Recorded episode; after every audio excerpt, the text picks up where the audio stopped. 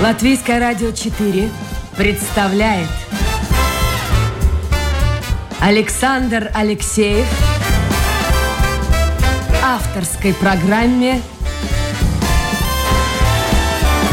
Александр Студия.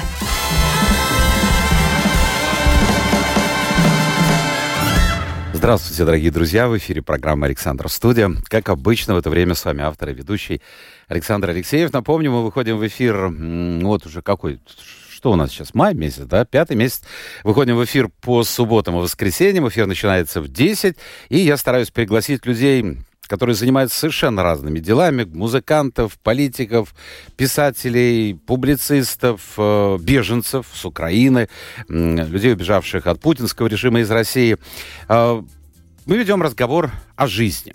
И вот э, сегодня, почему я улыбаюсь, может быть, вы почувствовали, потому что до эфира, вот мы минут пять беседовали на тему «Женщины в современном мире». Э, и вот с этого мы и начнем говорить. С моей гостей. Это психолог, гештальт-терапевт Надежда Зейглиш. Надежда, доброе утро. Доброе утро. Вот э, я привел пример. Я сейчас расскажу об этом слушателям. Буквально на днях я, э, будучи ну, рядом с одним казино, э, стоял, крапал дождик, я курил, и вот выходит из казино, причем это было не поздно, это был вечер, но не поздний, выходит девушка очень хорошей фигуры. Сейчас вообще надо очень осторожно говорить, потому что обвинят в сексизме. Не бывает женщин с плохими фигурами, но это особо хорошая. Вы знаете, в длинном блестящем платье, на каблуках высоких и наброшено манто. Конечно, это, была, это был не мех.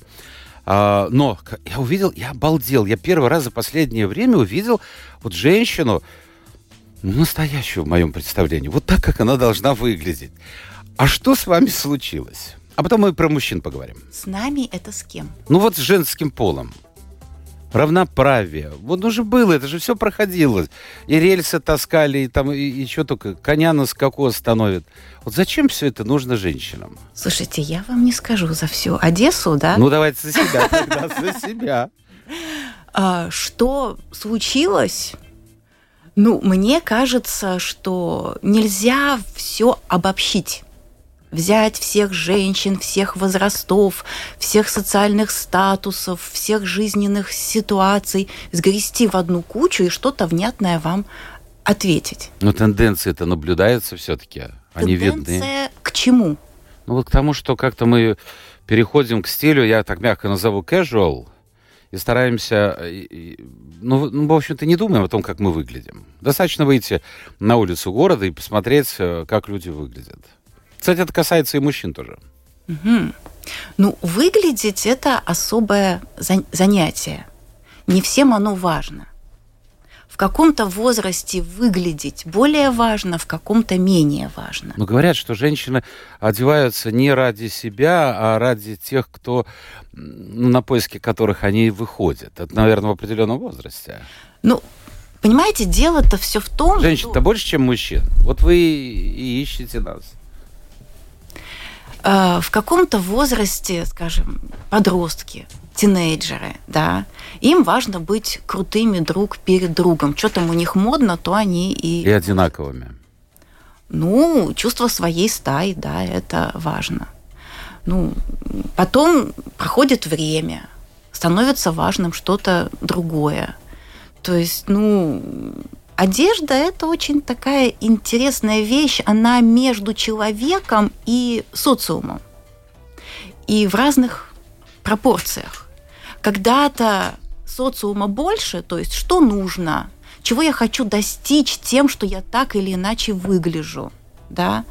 Человек, мне хочется верить, что чем старше он становится, тем больше в нем его и тем меньше социума. Могу себе позволить да, не меня э, оценивают, а я уже от, от, оцениваю, не меня куда-то впустят или не впустят в зависимости от моего там дресс-кода, а я становлюсь тем, кто впустит или нет.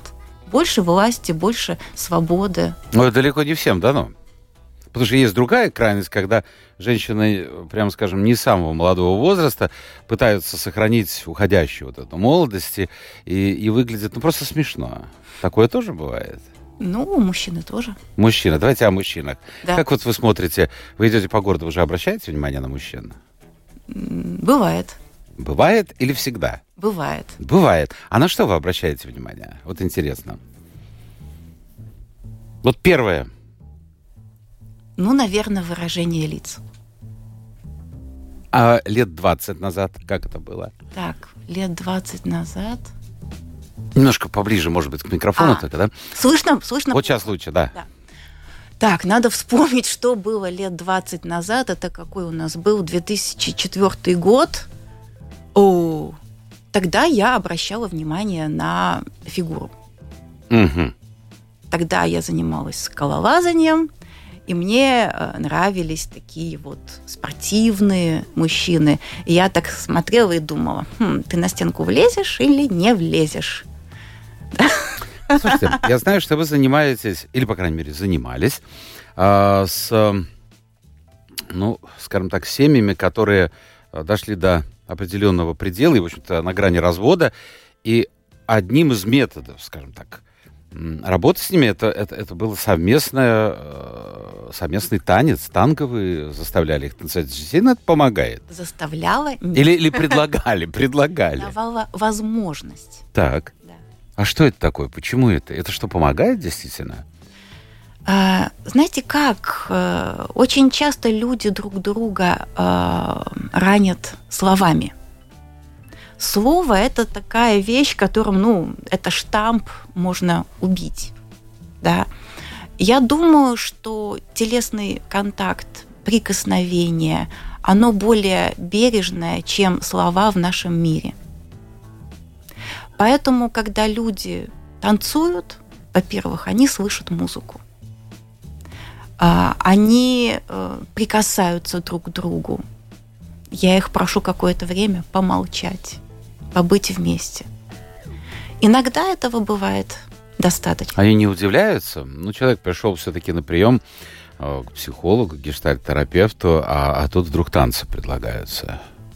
А, Нет, мы сначала беседуем, я им говорю, слушайте, ну вот вы говорите друг с другом, что не слово, то укол, что не фраза, то рана. У меня есть способ быть друг с другом, общаться друг с другом бережнее. Хотите? Они говорят, да, а что это? Я говорю, ну вот так и так. «М, Интересно, давайте. А вот в вашей практике в последнее время действительно больше стало э, семей, которые испытывают трудности и находятся в таком предкризисном э, положении в связи с ковидом. Говорили, что очень многие семьи начали распадаться. Вы это почувствовали на себя? Нет, Нет? нет.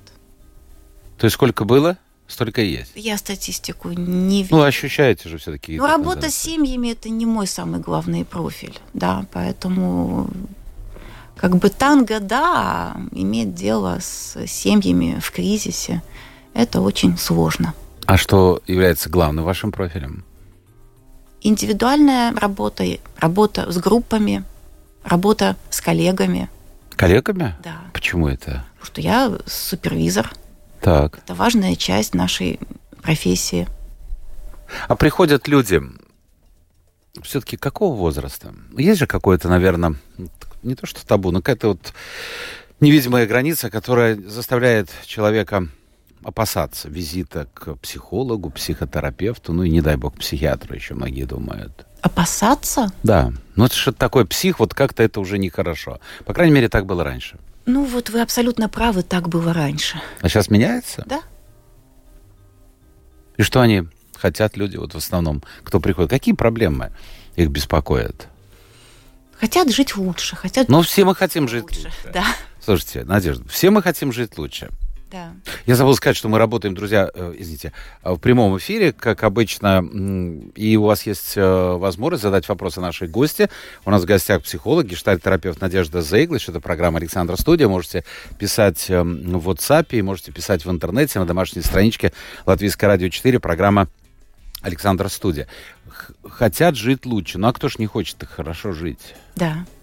Ну, вы знаете, в основном мучаются люди из-за а, состояний и отношений. Либо человек сам себя плохо чувствует, у него нет сил, апатия. Ой, слушайте, прямо на меня похоже. Да-да-да, давайте. Пропали цели, не хватает энергии, как-то муторно, скучно, вяло, грустно, тошно. Вот. Либо в отношениях как-то. А вот если говорить о первой категории, пропал интерес к жизни, это к какому возрасту в большей степени относится? Без Потому что в любом возрасте, да? И как вы можете помочь? Вот представьте себе, вот я пришел к вам на прием, я понимаю, у нас времени не так много, но тем не менее, вот как-то вот все надоело, устал, и погода дерьмо такое. И сегодня ехал, не знал, пропустят машину сюда из этого очередного кросса. А, ну, в общем, все, все как-то вот так вот. Лежал бы дома и спал бы. Да. А вот что вы будете со мной делать? Поначалу надо выяснить. То есть у меня есть идея, что, в общем-то, человек живет, когда у него на это есть энергия, силы. А если сил нет, при этом человек что-то ест и спит, ну, то есть он что-то такое делает, чтобы эта энергия была в нем, то надо выяснить, на что он эту энергию тратит. А выяснив это, можно изменить вот то действие энергозатратная сила человека может прибавиться. Допустим, человек ест себя поедом, критикует, гнобит. Сам себя. Сам себя. Ах ты дурак, ах ты тупой, руки из известного места, да, ни на что ты не годишься, и вот куда ж ты лезешь, и вот кому ж ты нужен. То есть э, человек тратит свои силы на то, чтобы... Такое самобичевание. Да, да. Ну, это понятно, это не про меня, это не про меня, про меня немножко другое. Но, тем не менее, хорошо. Вот, вот как этот процесс происходит? Потому что э, идти... Это вот как в кино показывают э, у Фрейда, там, на, на кушеточке, он сидит, а вы рассказываете. Ну, это психо. Или что-то, или что-то изменилось вообще. Ну, знаете, есть один классный фильм, где процесс показан довольно близко так. к реальности. Интритмент, лечение. Ну, там вполне реальные... Ну, как это, в двух словах, чтобы, потому что не все посмотрят этот фильм. Ну, да. Но, может быть, у кого-то проблем. Ну, ну, действительно, то, что вы описали, это проблема многих. Ну, первое – это безопасность. То есть э, если человеку с чем-то трудно, то он чувствует себя не очень. Идти и предъявить себя не во все там блеске своей славы, я вот крут, у меня тут все. Прийти и сказать, что-то мне плохо, что-то мне тошно. Это очень Надо сделать первый шаг. уязвимо, да. И риск уязвимости, быть видимым другим человеком в своей какой-то слабости, да, вот, это нужно, чтобы человек почувствовал себя безопасно, что меня здесь не унизят, не обидят, не пристыдят. Да. А еще вот другой момент – ладно, ну, ну я, я не думаю, что, идя к, эм, э, к вам на прием, кто-то боится. А другой момент может существовать. А узнают мои друзья, соседи, родственники, знакомые, там, коллеги по работе, вот я хожу на прием к психологу или там э, гештальт-терапевту. Этот момент, мне кажется, в большей степени вызывает какие-то опасения у человека. Есть люди, которые... Что держат... обо мне скажут? Вот а, так. есть люди, которые держат это в тайне. Есть люди, которые этим хвастаются. Люди очень-очень... Что я такой крутой, я могу позволить сходить. У меня мой личный психотерапевт. Угу. Да? Ну да. Это типа... Ну это тоже момент круто. самоутверждения получается. Это статус. Могу позволить, да. А, существует такое мнение, что э, если уж начал ходить, то надо ходить часто и, и чуть ли не всю жизнь. Это действительно так? Нет. Но сколько сеансов нужно для того, чтобы поднять ну, самосознание, скажем так, человека, и поднять его и сказать, чтобы он сам себе сказал, я не такой дурак, как кажусь себя, и, в общем-то, я многого могу достичь в жизни. Слушайте, ну... Я понимаю, что это индивидуально, ну, приблизительно. Ну, вот э, у вас проблемы какие-то в вашей квартире есть? В моей квартире? Да. Холод собачий сейчас. Да. Скажем, э, бывают проблемы разные. Сменить лампочку – это быстро – поменять окна чуть дольше, а, перестелить пол еще чуть дольше. А, То есть все зависит от уровня проблем? Да. Фундамент подправить еще дольше, еще сложнее. Но вот люди, люди также. Кому-то хватит одной встречи, кому-то несколько месяцев, кому-то несколько лет. Я слышал такую точку зрения, я думаю, вы тоже слышали, что э, посещение психотерапевта, психолога, это, в общем-то, выброшенные на ветер деньги. Э, вот, как я уже говорил, ты беседуешь и говоришь, вернее, даже не беседуешь, а просто рассказываешь, он слушает, и он заинтересован, чтобы ты снова, снова, снова приходил. Вот что бы вы могли бы сказать людям, которые не очень верят вообще в эту структуру, в эту систему? А получите свой опыт и решите. А какое число людей вообще нуждается в вашей помощи? Не только вашей, а вообще ваших коллег? Говорят, что число людей с проблемами психического порядка все становится больше и больше. Это так? Вы знаете, все, что касается цифр, я мало что могу сказать. Но вы чувствуете же, приходят больше, приходят меньше. Приходят молодые, приходят пожилые, приходят среднего возраста. Ну, меня э, как бы радует то, что стало обращаться молодежи больше. Потому что у них психика более пластичная, они быстрее решают какие-то свои трудности, а, они не нарабатывают годами каких-то привычек, с которыми потом Ну, потом будут привычки, потом появятся эти привычки с годами, в любом случае. Ну, знаете как, вот если человек как-то кривенько ходит, да, если он кривенько ходил 30 лет, потом выровняться сложно. А если человек скривился лет в 20 и пошел все это дело свое выровнял, ну, будет ходить по жизни более ровно. Гештальт-терапия. Я посмотрел, в общем-то, философия гештальта, мне кажется, что она очень-очень-очень-очень актуальна. Я вот приведу несколько примеров, процитирую. Э, например, будь в настоящем, живи теперь, а не в прошлом или будущем. Ну, кто же будет с этим спорить? Но это страшно сложно сделать, потому что часть людей живет воспоминаниями о прошлом, и чем старше становишься, тем больше этих воспоминаний, потому что ты чувствуешь, что жизнь подходит к концу, и ничего в ней красивого и светлого не будет. А ну, ну а кто-то вот, кто-то живет надеждой на будущее. Вот как это сделать? Вот вам удается самой жить сегодняшним днем? Вы улыбаетесь, значит, не всегда. А, я подумала, что я сейчас смотрю на вас. Так. Слушаю вас. Э, думаю о том, что вы мне сказали. Я сейчас здесь с вами. Но это, но это чисто физически, а в мыслях своих? Даже в мыслях. Вы когда-нибудь возвращаетесь в дни своей, ну, я не знаю, там, студенческой молодости, школьной молодости, и, и, и думаете, как многие, а как трава была зеленая, и там и солнце ярче светило? Ну, конечно, у меня есть память. Но для многих эта память это главное в жизни. Когда ты чувствуешь, что... Ну, логично, наверное, представить себе человека э, пожилого возраста. Он же понимает, что впереди ну, мало что будет. Все осталось сзади, как не печально. Ну, вот это грустно очень. А вот как это изменить? Вот как это изменить? Это очень красиво. Я тоже с этим согласен, но но вот мы начали с э, женщин. Да. Тоже я начал вспоминать, хоть я и не преклонного возраста, что, в общем-то, раньше как-то было немножко по-другому и кажется лучше. Но это уже возраст, наверное. Ну, знаете, способность к новому а, – это очень ценная вещь. И есть то, что нам дано вот биологически – какая-то живость, энергия, да. То есть, если ты живой, бодрый, энергичный в 20 лет, то, в общем-то, не твоя заслуга. Ну, в 20 лет мы все да. энергичны. А вот живость, бодрость, новизна, свежесть э, в 50, в 60 – это уже выбор. А как этот выбор сделать? Потому что все уже, ну, ну вот, вот так, вот так. Ты взрослый, когда тебе 20, ты не думаешь о том, что пройдет энное количество лет, и ты уйдешь из этой жизни, ты умрешь. Да. А когда тебе уже 50, наверное, 60, 70, ты все понимаешь. Да. И радость уже на лице не та. А... Но не у всех. Кто-то сохраняет эту улыбку.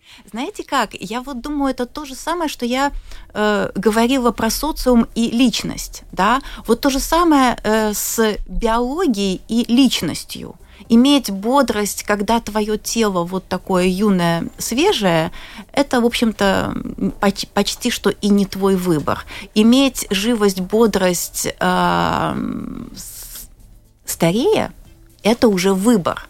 И здесь личность человека, его ценности, его способ жить э, его власть над своей жизнью, она становится все более важной.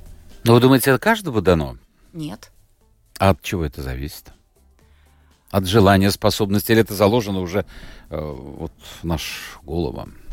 Знаете как, это мы живем на стыке других людей и себя. И вот моя стая, моя группа, мои люди. Что такое норма? Как выглядит старость? Старость – это унылое сидение на диване. И так было. Сейчас Да. все-таки меняется. Сейчас Вот. меняется. Поэтому старость – это поездки, походы, хобби. Знаешь, живость, сразу же Надежда прерву. Да. Сейчас масса людей скажет, какие поездки, какие походы. Ну, вот разве что соседний парк, это да.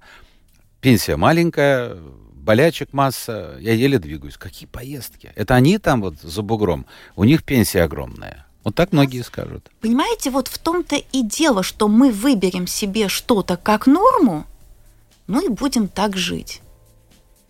То есть стремиться надо... Знаете как, а, вот вы вспомнили там 20 лет назад, еще как, когда-то, я очень хорошо помню э, 2003 год, А, мы ездили с туристическим клубом а, на Кавказ, и у нас гидом, проводником был а, 73-летний мужчина. Вот его энергии, То есть бодрости... он по горам лазил? Да, он был проводником, он нас вел. Поэтому э, я думаю, о, как это круто! Знаете, какие разные интересные вещи вы рассказываете. Раз уж о горах пошел разговор, я вспомнил, ну, ну, совсем э, был бы юный, только женился, мне кажется. Мы с женой были, я не помню, Сибирда, Донбай, вот где-то в этом районе. И куда-то мы шли к какому-то водопаду, и по пути было кладбище альпинистов. Вот это, что у меня осталось в памяти. Я сразу подумал, боже, что же движет этими людьми? Это же опасно. Посмотрите, один видит горы, а другой кладбище. Вот, вот так мне есть. кажется, это правда, что в нашей жизни есть все. Потому что после того, как э, два человека погибли в Грузии в 2008 году, я это дело бросила. А, все-таки на вас тоже это повлияло. Да, Вы когда-то, э, во-первых, у вас два высших образования, да, я так понимаю?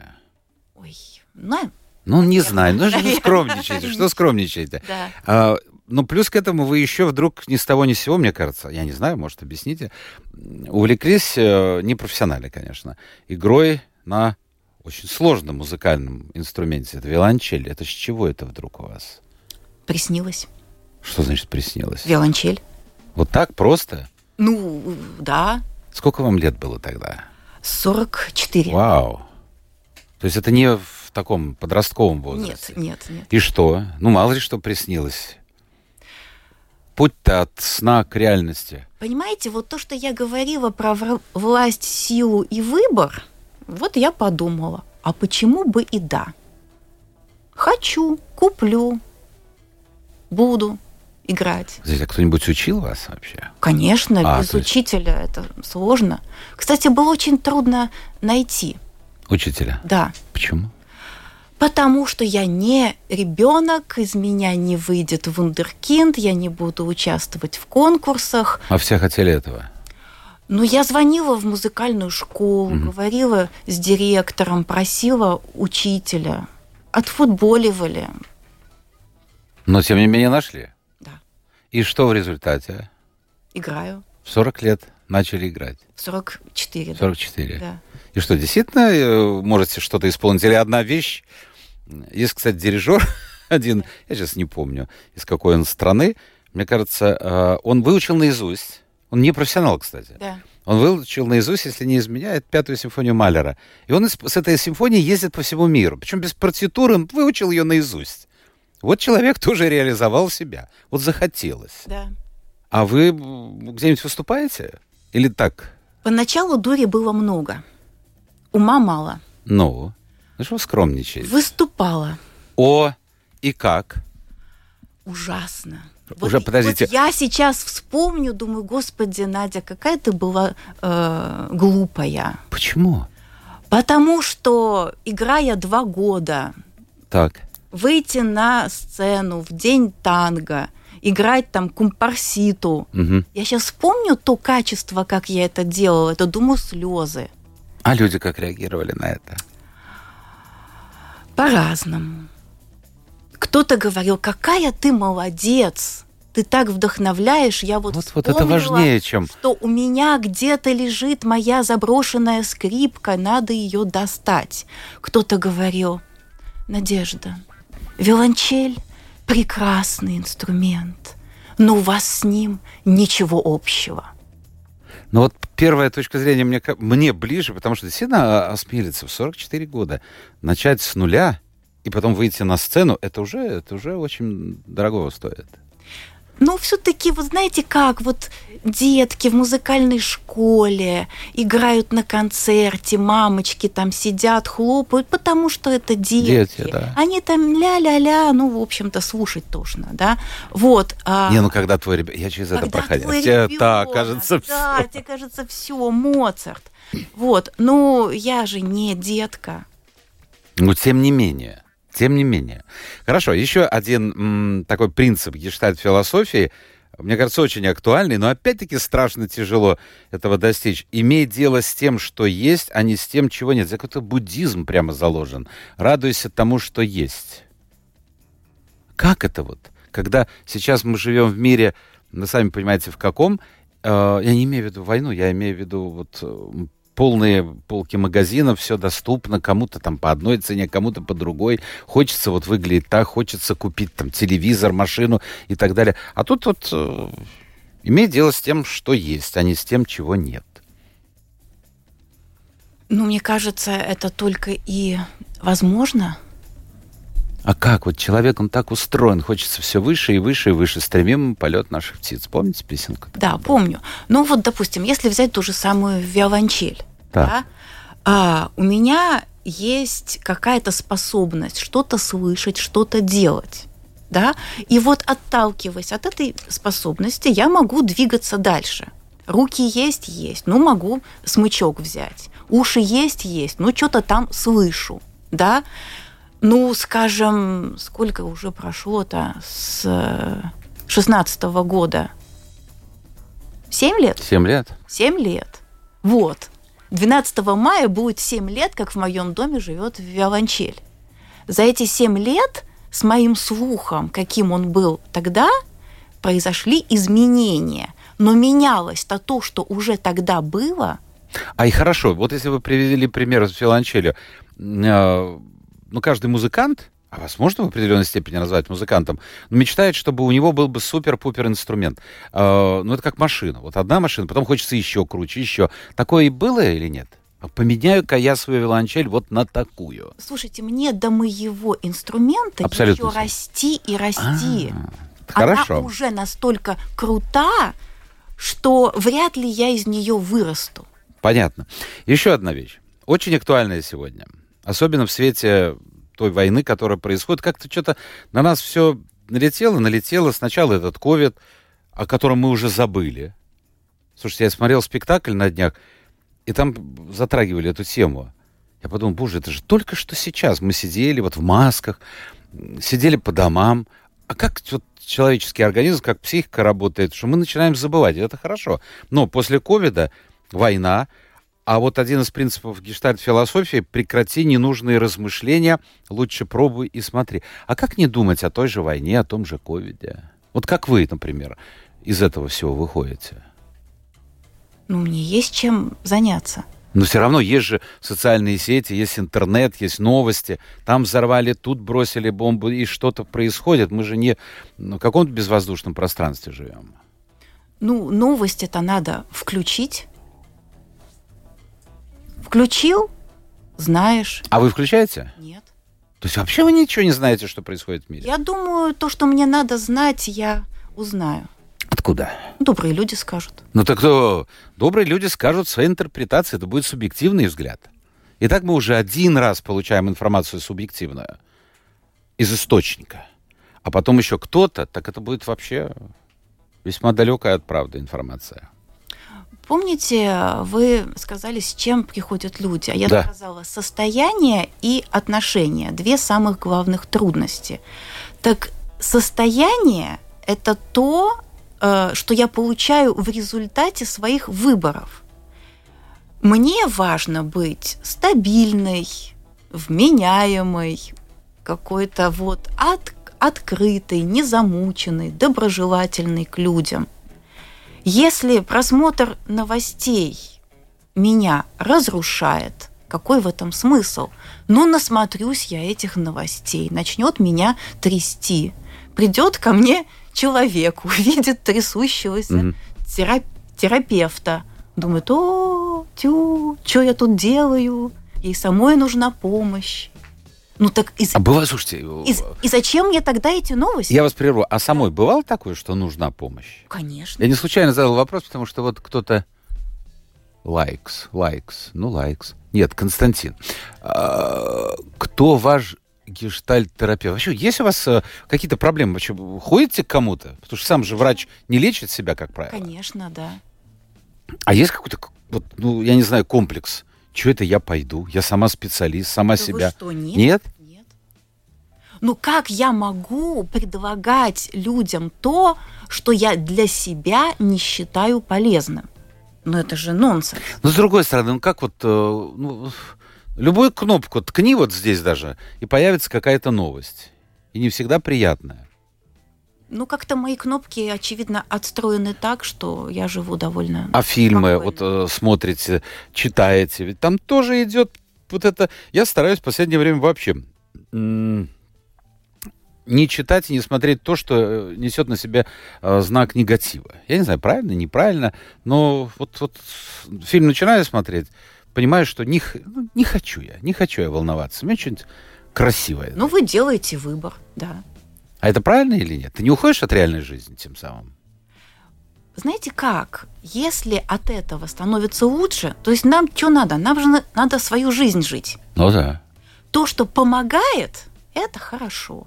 То, что не помогает, это плохо. Но вот скажем, когда начался тот самый ковид, Так. я начала смотреть жуткий сериал «Дневник служанки» про э, какую-то антиутопию жутчайшую вообще. Вот.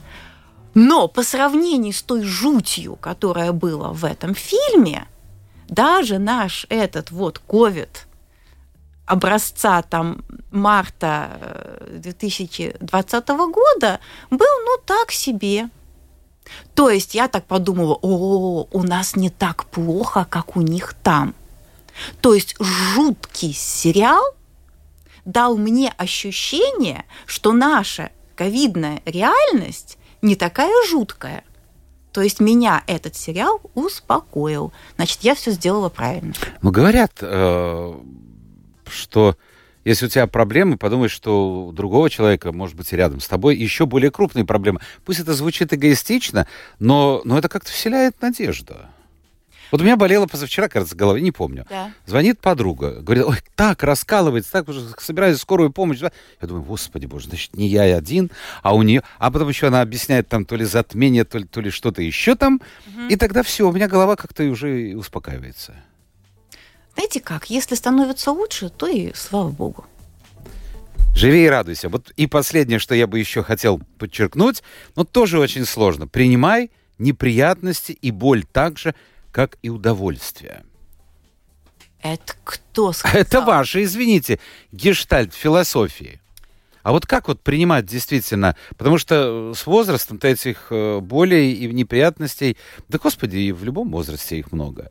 Вот как вот? Кто-то спивается, кто-то... Вот как вы? О себе. Вот мне интересно о, о себе. Вот какой-то удар судьбы. В горы вы, я понял, увидели двух погибших, все. Правильно, логично. А, Кто-то скажет, что нет, струсил он. Это ваш выбор. А если какие-то проблемы? Ну, они кругом. Ну, я для себя стараюсь сделать все, что в моих силах, чтобы мне было хорошо. Как это все? Ну, Хорошо, хорошо. А как это сделать? Ну, допустим, работа сидячая, начинает болеть там спина, шея, поясница, ну так надо же двигаться, а не просто ныть. Ну, мне помогает танго. Посидела, потанцевала. А для танго нужен партнер. А проблема Как, как, я вот сейчас подумал, э, сейчас как-то вот мужчины не особо в танцы идут. идут? Серьезно, да? То есть на таком уровне непрофессиональном проблем нет. Потому что обычно часто вы можно увидеть, две женщины танцуют друг с другом. Этого нет сейчас? Есть. А, есть все-таки, тем не менее. Да главное, чтобы танец был. Ну, танго это тот танец, который, мне кажется, вообще, как я не могу представить себе две женщины, равно как и двух мужчин, танцующих друг с другом. Хотя всяко может быть. Да? Ну, Страстный танец. Исторически мужчины танцевали друг с другом, овладевали техникой, прежде чем их допустят танцевать с женщиной. Но, тем не менее, в итоге танец был с женщиной. Ну, то есть, э, понимаете как? Если ты хочешь танцевать, так танцуй, а не ищи, почему ты не можешь это делать. Ну да, да, это, это я понял, потому что легче всего сидеть на диване и искать оправдание, почему я не иду. Да.